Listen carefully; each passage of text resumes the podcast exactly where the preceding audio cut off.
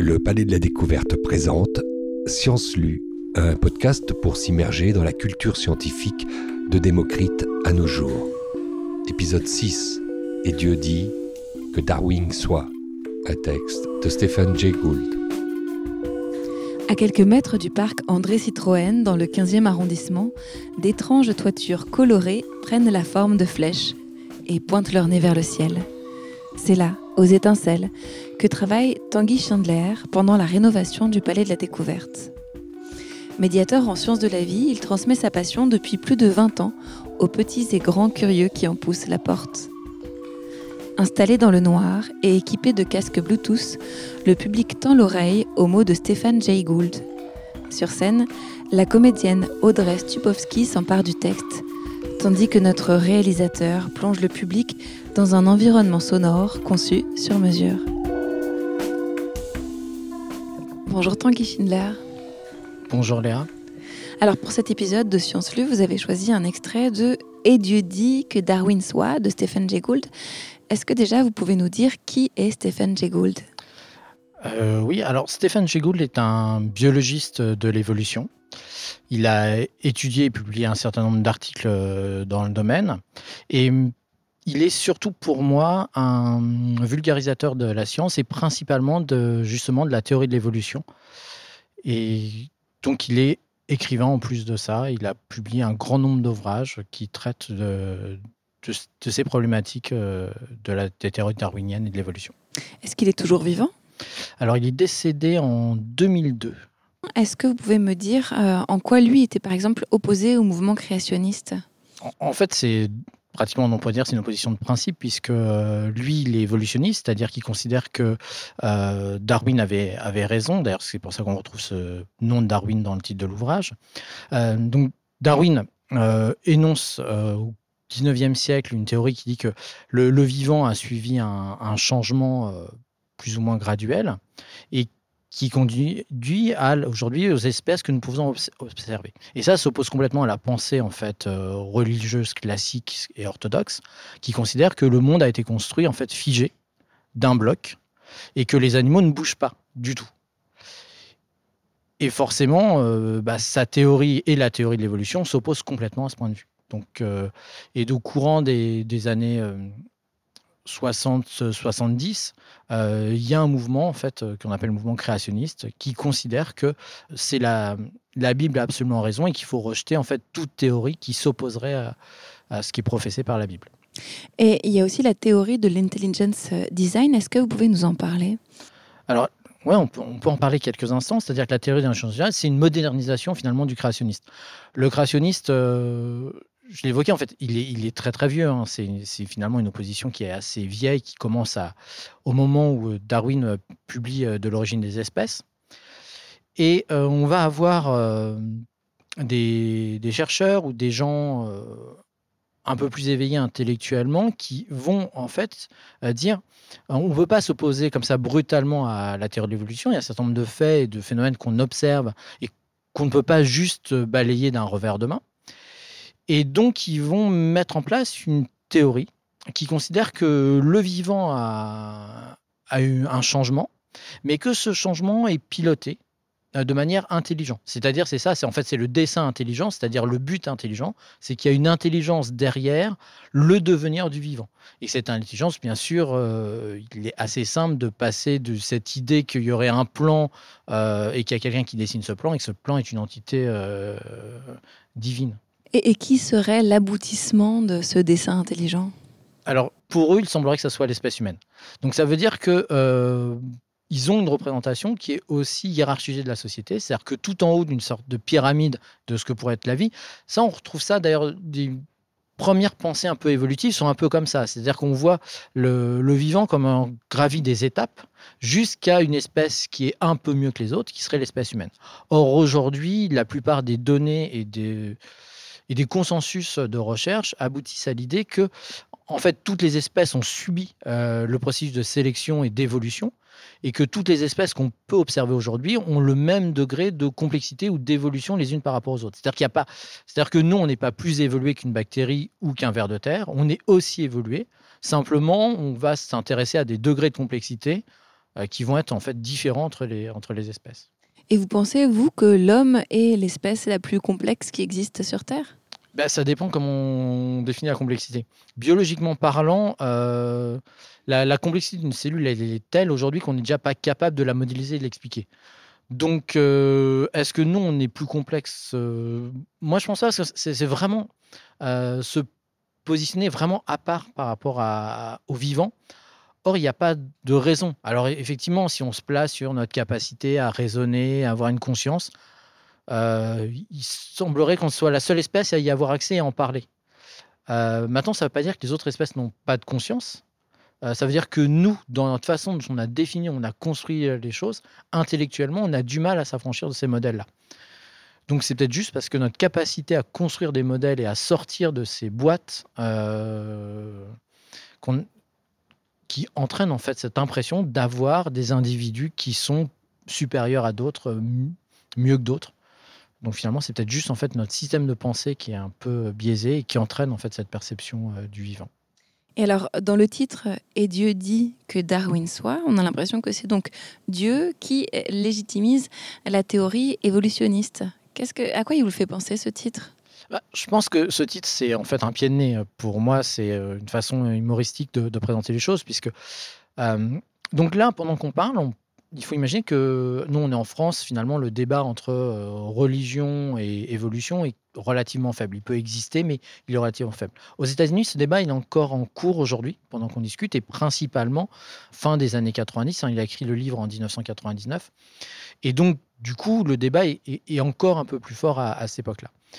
Et, je pense qu'il a écrit ça comme une sorte de, pied de nez, parce qu'effectivement, c'est finalement Dieu ferait émerger quelque chose, une théorie qui viendrait contredire d'une certaine manière, pour pas mal de biologistes, euh, la façon qu'on a de concevoir Dieu, et en tout cas de, dont il a, où le vivant s'est construit serait par rapport à un, être divin. Donc c'est vraiment une ironie, et je pense que c'est vraiment pour nous dire que euh, si Darwin existe, Darwin a, raison d'exister, Darwin a raison de nous donner sa théorie de l'évolution. La théorie de l'évolution est juste. C'est pas juste en fait. Euh, le terme de théorie est ambigu en, français, il est euh, sémantiquement complexe. Et du coup, on s'aperçoit que ça recouvre un peu plus que chose que théorie en fait scientifique. Ça veut dire que c'est quelque chose qui n'est pas abouti. En réalité, aujourd'hui, il y a des preuves, c'est démontré il y a, à ma connaissance, pas de chercheurs euh, pertinents qui viennent remettre en cause cet objet qui est, l'évolution. Et pourquoi vous avez choisi ce texte en tant que biologue euh, et pas un texte plus célèbre de lui comme Un hérisson dans la tempête ou Le sourire du flamant rose? Alors, pourquoi? Parce que pour moi, bah, si le titre est provoquant, je trouve que le sujet aussi est provoquant. Et ce qui m'intéressait, c'était d'avoir un texte qui soit pas juste un texte qui parle de science, mais qui parle aussi de la science dans un contexte un peu plus large. Et pour moi, euh, ce, texte pose des questions qui, en tant que médiateur, c'est-à-dire quelqu'un qui finalement vulgarise, je ne produis pas de savoir scientifique, moi je suis là pour transmettre en fait ce savoir, eh bien, c'est des questionnements. C'est comment on parler à des personnes qui ne sont pas scientifiques et qui possèdent une foi d'un sujet qui pourrait remettre en cause leur propre foi. Et finalement, c'est la, la, question que se posent beaucoup de biologistes qui parlent euh, de, ça. Et Stephen Jay y apporte une, une, réponse qui est un peu originale à mon sens, parce qu'il rapporte pas, il n'est pas dans le conflit. Il est plutôt dans l'évitement d'un conflit, puisque on le verra quand, euh, à travers le texte, il propose lui une séparation en fait entre la pensée scientifique et la pensée religieuse. Ce qu'il appelle le non-recouvrement des magistères. Le noma. Exactement. Alors on ferme les yeux et on se plonge dans la pensée de Stephen Jay Gould.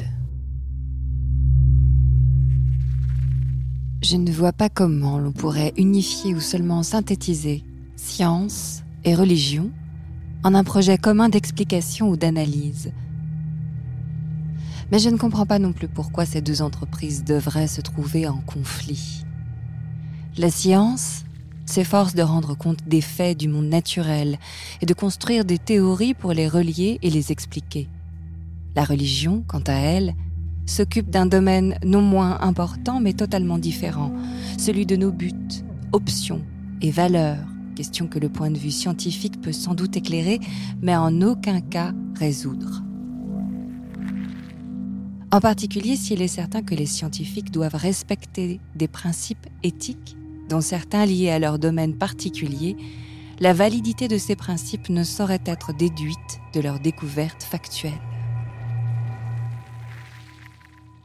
Je propose de résumer ce principe majeur de respect mutuel sans interférence, qui n'exclut pas un intensif dialogue entre les deux secteurs, chacun s'occupant d'une facette essentielle de l'existence humaine, en énonçant le principe de no-ma, non-empiètement des magistères. J'espère que mes collègues catholiques ne m'en voudront pas de faire mien ce terme tiré de leur discours, puisqu'un magistère, du latin magistère, c'est-à-dire enseignant, n'est pas autre chose qu'un domaine de compétence. Le mot magistère est certes un peu inusité, mais je le trouve si joliment approprié au dessin de ce livre que je me risque à infliger cette nouveauté au vocabulaire de nombre de lecteurs. Cette requête d'indulgence et de sacrifice se double d'une exigence.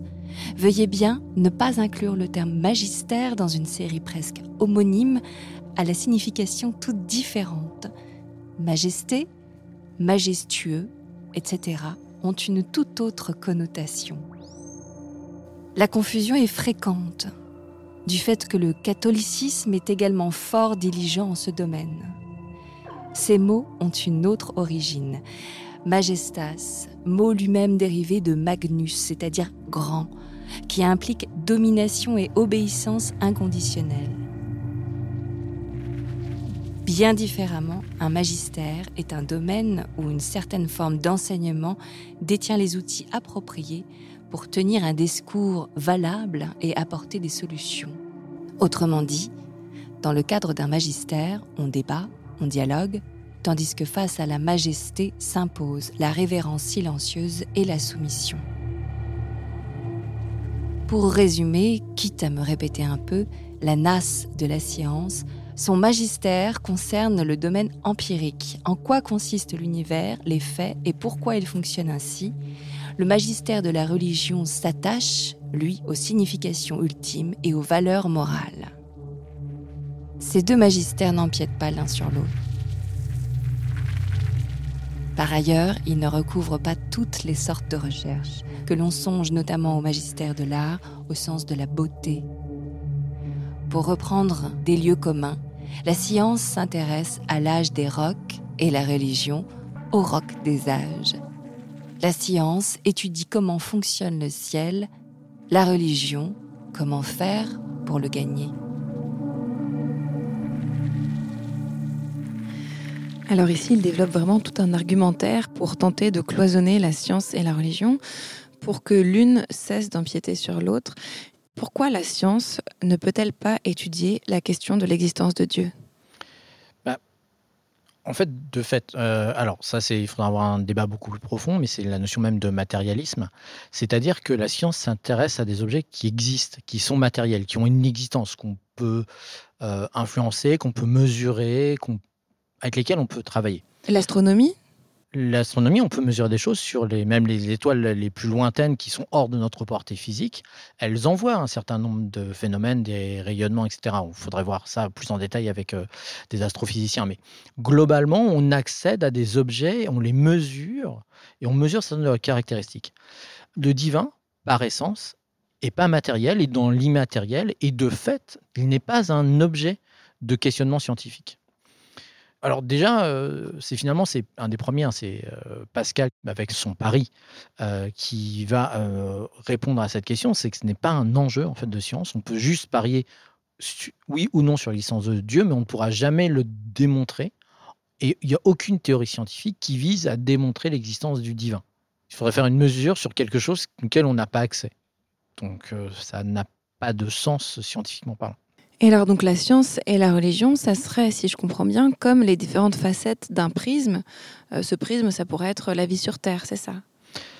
Oui, ça. Alors, c'est en tout cas ces deux façons de regarder peut-être le monde qui nous entoure, ou en tout cas de l'appréhender. Ça ne veut pas dire que l'un est plus vrai que l'autre. Ça veut dire que l'un, dans son domaine, est vrai et l'autre est de fait vrai uniquement dans le tien. C'est-à-dire que les théories scientifiques, elles fonctionnent ensemble, elles décrivent un monde, d'une certaine manière. Et comme le dit, alors, on, pourrait hein, discuter beaucoup plus amont du, de savoir si euh, Stéphane Jégoul, qui est en fait en fin de sa vie, puisque le texte de 99 et lui va mourir en 2002, peut-être est-ce que c'est le discours d'un homme vieillissant, fatigué par des années de conflits et d'opposition à des créationnistes euh, défendant l'intelligence design ou est-ce que simplement c'est une réponse que lui a trouvée élégante au problème? Lui dit on va essayer d'arrêter de mélanger les genres et on va essayer de, se dire euh, chacun travaille à construire quelque chose dans son domaine, mais il va pas venir interférer dans le fonctionnement du domaine de l'autre. Et, ce qu'il dit, c'est qu'on peut dialoguer, c'est-à-dire qu'on peut se poser, il y, a, forcément des endroits où euh, la barrière est un peu plus perméable euh, que d'autres, typiquement sur une notion d'éthique, de morale, où là, effectivement, peut-être qu'un éclairage religieux peut venir apporter des choses à la science, mais la science, de toute façon, ne définit pas l'éthique. On applique de l'éthique en science, c'est-à-dire qu'on a des comportements qui correspondent à une morale et à une éthique pour produire de la science de qualité. C'est-à-dire qu'on ne fait pas tout et n'importe quoi. Principalement quand on travaille sur le vivant, on n'expérimente pas sur le vivant en dépit de valeurs morales et d'éthique. Donc ça, c'est important. Mais ce n'est pas la science qui définit ça, ça c'est sociétal. Et donc dans le sociétal, il peut avoir un parti pris religieux. Qu'est-ce qui se passe si euh, jamais on ne réconcilie pas la vision de ces deux mondes? Quel est le risque? Quel est l'enjeu majeur d'un tel conflit? Si, on, si un conflit, on peut imaginer que le conflit peut aller jusqu'au bout et qu'à un moment donné, il y a une victoire d'un camp par rapport à l'autre. C'est ce qui arrivait. En fait. Historiquement, la religion était beaucoup plus forte que la science. On parle euh, voilà, du, Moyen Âge, en tout cas jusqu'à la, Renaissance, 16e, euh, 15e siècle à, peu près. Il y avait un certain nombre de choses qui étaient interdites parce que c'était considéré comme étant du domaine du religieux. Le, corps était sacré. Donc, par exemple, on ne peut pas faire de dissection, de vivisection. Et ça, ça ont été des freins à la connaissance. Il a fallu des personnes qui eh bien, aillent l'encontre de ces interdits moraux et qui, du coup, ont montré qu'il y avait un intérêt et ont remis en cause ces valeurs-là. Donc ça veut dire que si la religion l'emporte sur la science, la science va se retrouver bloquée d'une certaine manière, ou en tout cas va se retrouver limitée dans un certain nombre de choses. Et à l'inverse, peut-être qu'une science qui n'aurait pas de contrepartie peut-être religieuse, morale ou éthique serait complètement aberrante et, pas fausses, mais en tout cas ne respecteront plus l'individu en tant que tel. Donc ça, c'est effectivement euh, science sans conscience euh, et mort de l'âme, ce qui est une phrase assez célèbre qu'on entend euh, souvent pour, pour limiter le, le, propos scientifique. Mais donc probablement, il y aurait peut-être un déséquilibre. Et c'est vraiment un débat de société aujourd'hui aux États-Unis? Oui, ça, ça, nous surprend parce que nous, ce débat, il, y a d'autres débats en France, mais ce débat n'existe pas du tout. En tout cas, il est très très faible pour nous. Et effectivement, c'est aujourd'hui un débat de société. Alors, pareil, hein, il faut, faudrait discuter avec des personnes qui, s'intéressent vraiment à, ça et qui, le vivent au quotidien.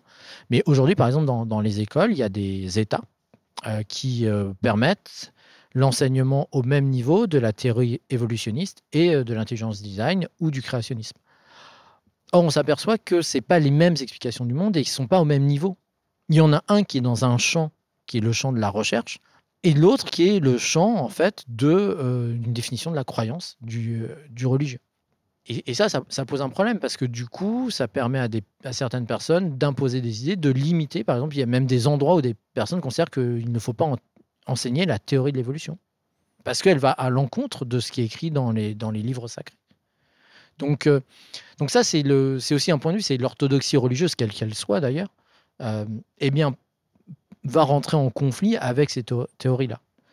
Et donc, on le voit, il y a certains pays où, effectivement, certaines théories sont complètement rejetées, ou certaines euh, façons de traiter la science sont, rejetées pour justement coller à un modèle religieux. Alors, là, on parle religieux, mais il semblerait, pour juste ouvrir une parenthèse un peu plus large, par exemple, pendant la révolution culturelle en Chine, euh, on demandait aux théories scientifiques de suivre les théories euh, sociétales euh, de, la révolution culturelle. Donc finalement, c'est toujours un risque d'avoir des, pour la science, d'être sous contrôle d'orthodoxes, de, personnes qui veulent façonner la science à, une image et apporter des réponses qui viennent conforter leur propre positionnement, alors que la science apporte des réponses, mais pas pour flatter une idéologie. Elle apporte des réponses, point. La science n'a pas d'idéologie. Et alors, est-ce que cette théorie du non-recouvrement des magistères a essaimé ou est-ce qu'elle est juste restée euh, euh, engrammée dans ce livre?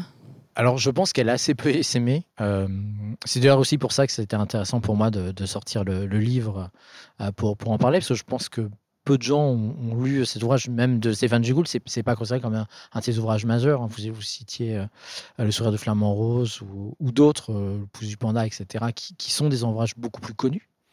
là, on est vraiment sur quelque chose qui est purement littéraire, philosophique, qui, qui est une réflexion donc qui est assez peu connu. Et, même dans le monde de la recherche, il y a des chercheurs, euh, on peut parler euh, de, Dawkins qui a écrit Le gène égoïste, qui lui considère que, par exemple, c'est un renoncement de la part de Stéphane Jay Gould.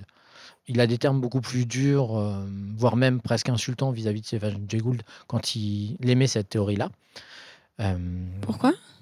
Bah, pourquoi? Parce que Dawkins, lui, considère que la, science doit combattre la religion, que Dieu n'existe pas, donc lui, c'est un fervent athée.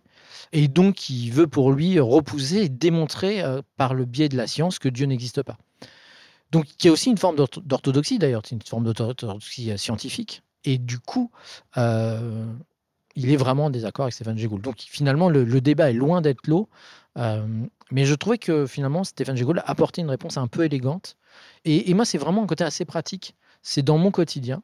Euh, ça me permet justement de cloisonner, et dans même dans la discussion, de dire à des gens, bah, effectivement, tu as une vision, une foi, une croyance, mais moi, je ne parle pas de ce domaine-là, je ne suis pas là pour remettre en cause ta croyance, je suis là juste pour parler de quelque chose qui est de biologie, et dans le champ de la biologie, ce que l'on dit et la théorie de l'évolution a tout son sens et a toute sa valeur.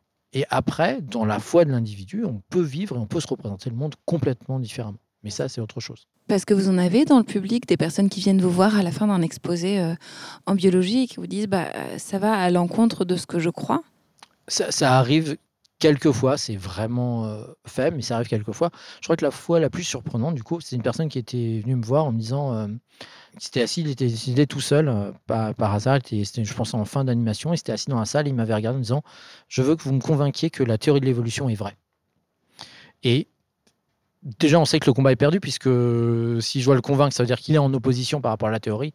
Et donc, on n'aura pas une discussion scientifique, puisque je pense que la base de la discussion scientifique, c'est d'être ouvert et d'être euh, d'être prêt à être euh, repoussé dans ses limites et de changer d'opinion. C'est ça, la, ça la, un des phénomènes de la science. Donc, vous n'avez pas essayé? Si j'étais jeune, j'ai donc essayé, mais ça n'a vraiment pas marché. Et alors pourquoi c'était si important pour vous euh, aujourd'hui en France, alors on n'est pas aux États-Unis, euh, de nous faire euh, entendre cette proposition de conciliation entre la science et la religion?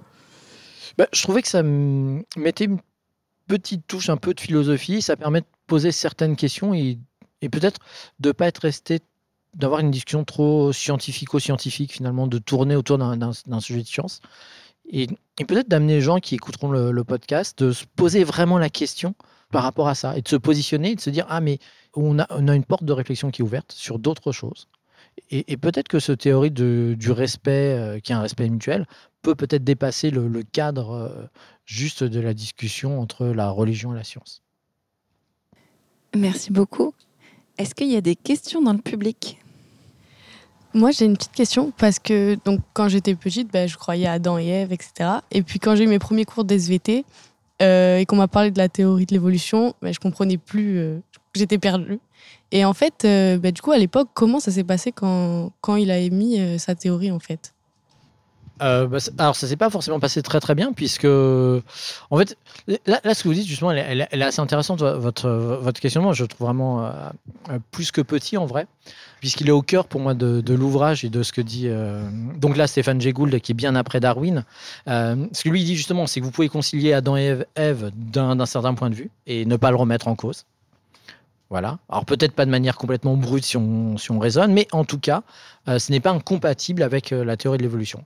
Et, quand Darwin, lui, a écrit de l'origine des espèces, bah, il s'est trouvé confronté à des gens, et qui étaient des religieux, qui ne voulaient pas en fait euh, entendre parler de, cette, de la formulation de cette théorie. Il a fallu du temps, il a fallu euh, euh, de la patience, il a fallu des gens aussi qui, soutiennent cette théorie pour qu'elle soit en fait euh, prise en compte, enseignée, démontrée et qu'elle devienne vraiment un outil de recherche, un objet de recherche. Et aujourd'hui, il n'y a pas de remise en cause fondamentale de, la théorie. Voilà. Mais le, début n'a pas été simple. Quand on, quand on s'oppose en fait à un courant dominant, c'est c'est jamais simple. Après, c'est pas parce qu'on s'oppose à un courant dominant aussi qu'on a raison. C'est aussi l'autre paradoxe. C'est Darwin avait raison. Il aurait pu avoir tort. Il y a, d'autres gens qui ont professé d'autres choses à d'autres époques, qui étaient des courants minoritaires, qui sont restés minoritaires, et on a pu démontrer qu'ils avaient tort. Mais c'est l'histoire de la science. La science, elle évolue aussi. Donc, euh, il n'y a que les choses les plus fiables et les plus stables qui, qui vont continuer. Exactement euh, euh, comme le dit Darwin pour les espèces. Question donc euh, au médiateur confronté à toutes les questions, à toutes les interrogations? Euh, là, on parle que du champ de la chrétienté, j'allais dire, mais euh, et du catholicisme. Donc, dans les autres monothéismes, les combats sont-ils aussi vifs? Et on sait qu'aujourd'hui, vous êtes parfois confronté à, à, des jeunes publics qui sont eux-mêmes très perméables aux faits religieux voire même déjà dans des certitudes qui doivent vous déstabiliser, vous le scientifique, et voire vous rendre presque euh, parfois à court d'arguments, non? Bah, C'est en ça que finalement Stéphane Jégol apporte une réponse. Puisque même si on a l'impression des fois qu'il peut botter en touche, c'est-à-dire qu'il dit euh, le, discours religieux ne doit pas venir interférer avec le discours scientifique, donc on peut séparer les, autres. Effectivement, dans un certain nombre de, débats ou de discussions liées à la religion elle-même, alors, je suis pas théologue non plus, donc c'est un, point qui est compliqué parce que toutes les religions, même monothéistes, ne sont pas équivalentes. Le rapport au questionnement n'est pas du tout le même dans le judaïsme que l'est dans l'islam ou euh, dans le christianisme. Donc, c'est vraiment des choses qui sont très particulières et qui correspondent vraiment à la, à la, religion en question.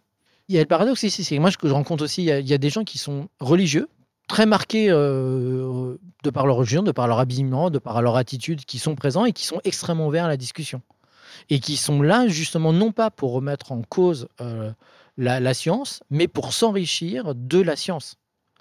Donc finalement, même dans, dans, les pratiques religieuses, il y a des gens qui, qui sont euh, très rigoristes et qui sont très ouverts à la science. Donc c'est finalement c'est quelque chose qui est hum, toujours en mouvement. En fait, le métier, la médiation, la rencontre avec le public, c'est une rencontre en fait non pas avec un public, c'est une rencontre avec des individus. Et c'est dans leur individualité et c'est ça qui se passe. Et donc, il y a des gens qui sont plus difficiles, mais mon rôle n'est pas de convaincre finalement. Mon rôle est de donner des, explications, des, faits, des, aides, des, possibilités aux gens de, en fait, de les, ouvrir à quelque chose, de les intéresser et de susciter de la curiosité. Donc finalement, ils peuvent ne pas être convaincus par moi, mais si derrière ils vont lire de l'origine des espèces de Darwin, finalement, j'aurais fait mon travail. Et, et après, c'est à eux de se construire et de construire leur pensée par rapport à l'ensemble de ce qu'ils vont avoir lu. Mon rôle n'est pas de leur dire si je rencontre un, prêtre, je veux pas qu'il se défroque juste parce que je lui parle de Darwin. C'est vraiment ça. Et, après, justement, c'est ça peut être intéressant justement d'avoir des gens, c'est de savoir comment eux arrivent à faire la synthèse de deux mondes dans leur esprit. Et il y a des chercheurs, alors je me souviens plus, j'avais lu une fois le témoignage d'un chercheur qui disait que lui, en fait, il, il, shiftait en fait d'un monde à l'autre. Il était très croyant, et donc euh, il pratiquait sa foi, sa croyance, etc. Et quand il faisait de la science, eh ben, il shiftait.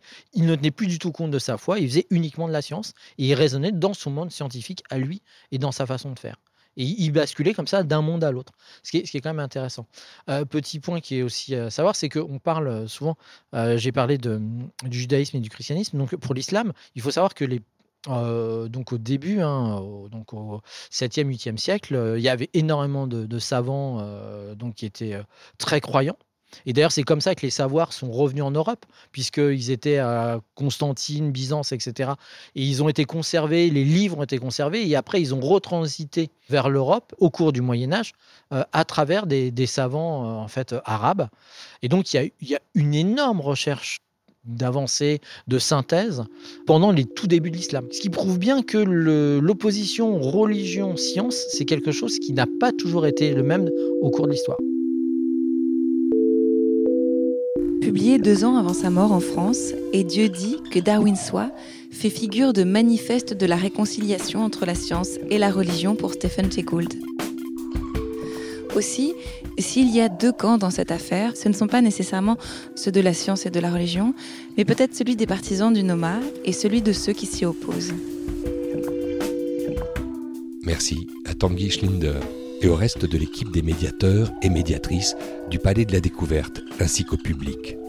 Lecture en direct, Audrey Stupowski. Une interview signée Léa Minot, sound design et réalisation Bertrand Chaumeton, Science Lu est une série de podcasts originaux réalisés par Écran Sonore et produite par Univers Science. Retrouvez Science Lu sur toutes les plateformes de podcast ainsi que sur le site palais-découverte.fr.